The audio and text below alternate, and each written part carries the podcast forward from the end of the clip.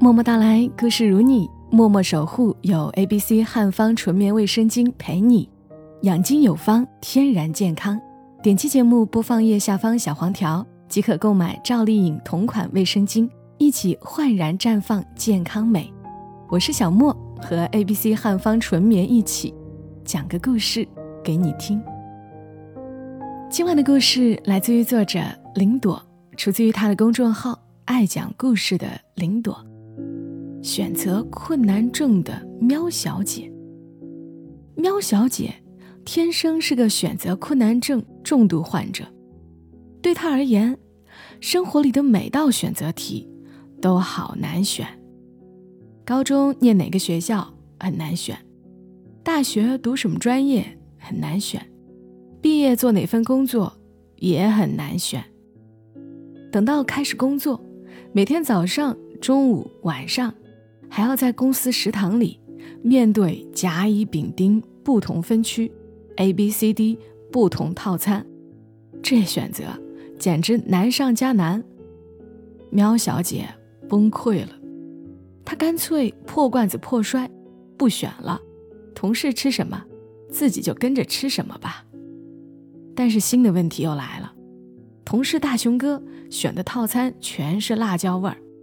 吃不得辣的喵小姐跟着选，后果便是爆痘、腹泻、菊花残。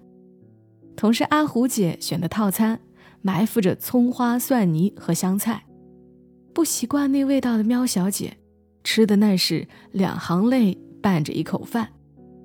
同事兔小妹选的套餐藏着芒果碎，对这玩意儿过敏的喵小姐整张脸肿得眼睛都睁不开。吓坏了坐旁边的新同事汪先生。汪先生赶忙给喵小姐买来了抗过敏药，一脸担忧地劝她：平时吃东西千万要小心，不能吃的务必不要碰。喵小姐苦笑着接过药片，表面是在向汪先生道谢，内心却在咆哮：苍天呐，大地呀！我只不过是想不费脑子吃顿饭，怎么还会这么难？这么难！可惜，再怎么抱怨也没用，日子还得接着过。再度来到公司食堂，面对眼前乌泱乌泱一连串新的套餐菜单，两眼发黑的喵小姐决定，最后再冒一次险。她要跟着汪先生的菜单选。没想到这次。居然蒙对了，没翻车，没踩雷，没过敏，无论食材种类还是菜式口味全是喵小姐中意的。哇哦，喵小姐吃的笑眯眯，心想自己这一次可真是好运气，汪先生就是她的幸运星。那下次再跟着汪先生选一次试试吧。结果依然很对味。每样菜都是喵小姐喜欢的，又或者更准确的说，至少是她不怎么抵触的。这位新入职的汪先生，吃饭口味儿竟然跟他意外的很合拍。这叫什么？这就叫世间难得的缘分呐！喵小姐内心雀跃，两眼放光的看向汪先生：“以后你去食堂吃饭。”能顺带叫我一起吗？汪先生微微脸红，看向一边。好，好的呀。从此以后，苗小姐和汪先生结成了牢不可破的饭搭子，每天早中晚至少有那么一二三回会在公司食堂碰面。久而久之，还形成了他们两人才懂的神秘默契。举个例子。临近饭点儿，坐在工位上的喵小姐一记凌厉的目光甩向对面的汪先生，走。汪先生果断点头，走。两人瞬间起身，一前一后，踩着下班音乐的节奏点冲出办公室，赶在人潮汹涌之前抢占电梯绝佳位置，一马当先杀向公司食堂某个分区。二人所过之处。狂风大作，飞沙走石，全部套餐无一不在瑟瑟发抖。吃饭竟然吃出了行军打仗的气势，这让大口刨饭的喵小姐不禁回想起当年上中学时，下课铃一响，全体同学黑压压一片冲向学校食堂的欢快场景。那时有多开心，如今也是一样的。再后来，喵小姐就不只是在食堂选什么套餐问题上参考汪先生的答案了，日常生活里还有很多艰难决定，她也喜欢赖着汪先生一起选。比如周末要去看哪场新上映的电影，看完电影要去隔壁哪家网红餐厅吃饭，吃完饭又要去附近什么有意思的老街区、新书店逛一逛、消消食，种种难搞的选择。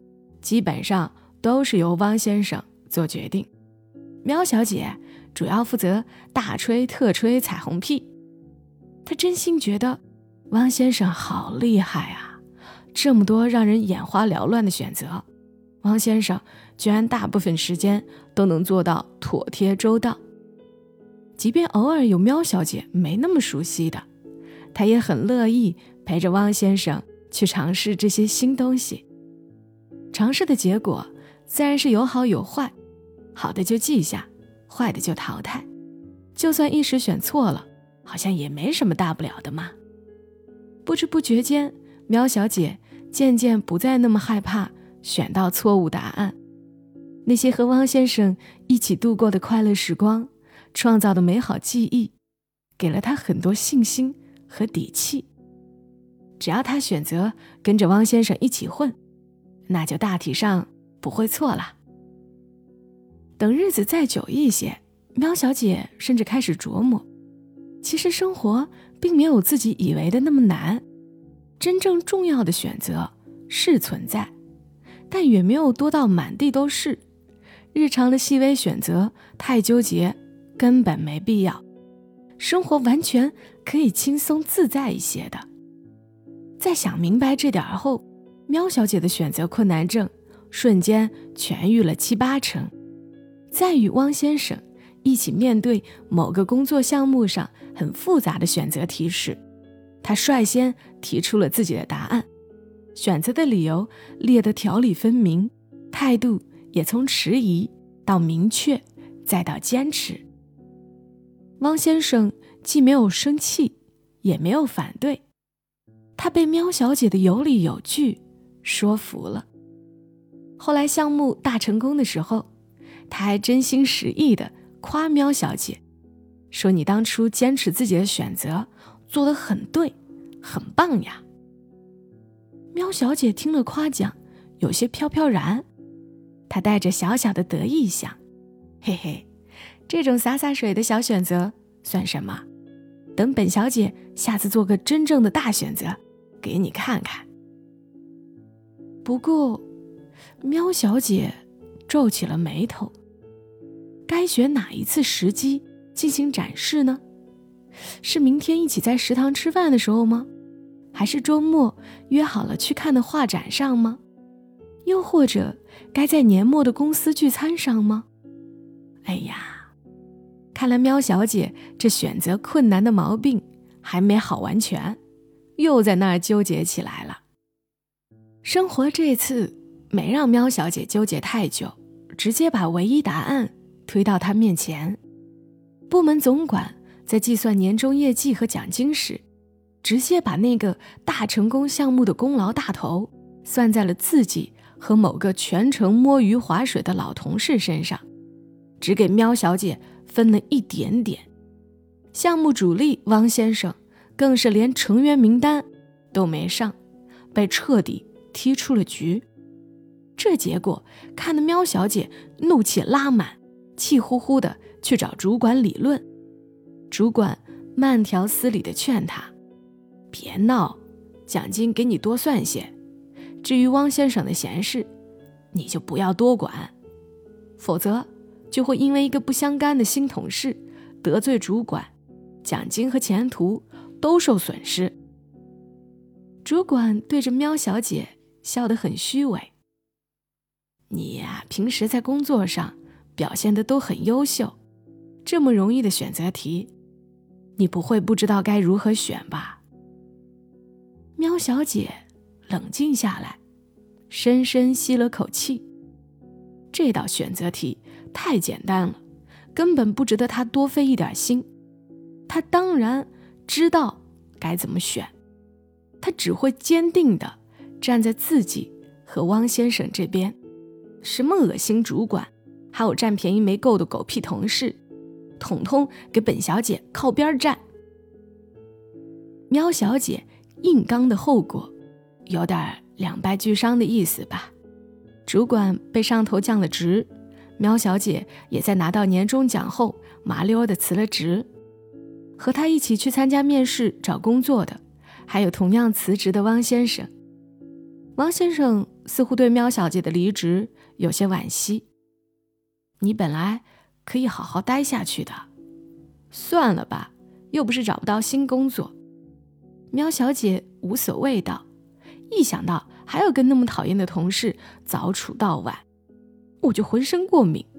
还是跟你一起混，开心点儿。汪先生目光灼灼地盯着他，真不后悔选错？这有什么好后悔的？很多选择本来就没有正确答案呢。喵小姐哈哈大笑，拖着汪先生往旁边的餐厅走，先去吃饭吧，我饿了。这家是川菜馆，你不是怕辣吗？川菜馆也有不辣的菜嘛。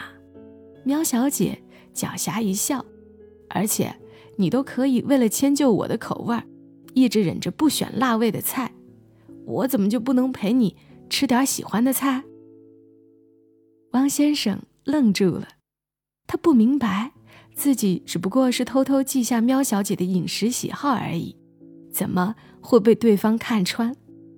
喵小姐也不打算解释那个漫长又复杂的察觉过程，没那个必要。她只是笑呵呵的拖着汪先生继续往前走。走着走着，他仿佛看到又一道很重要的人生选择题。摆在自己面前，是否选择汪先生做你的男朋友？这题难吗？哈哈，不难，真的，一点儿都不难。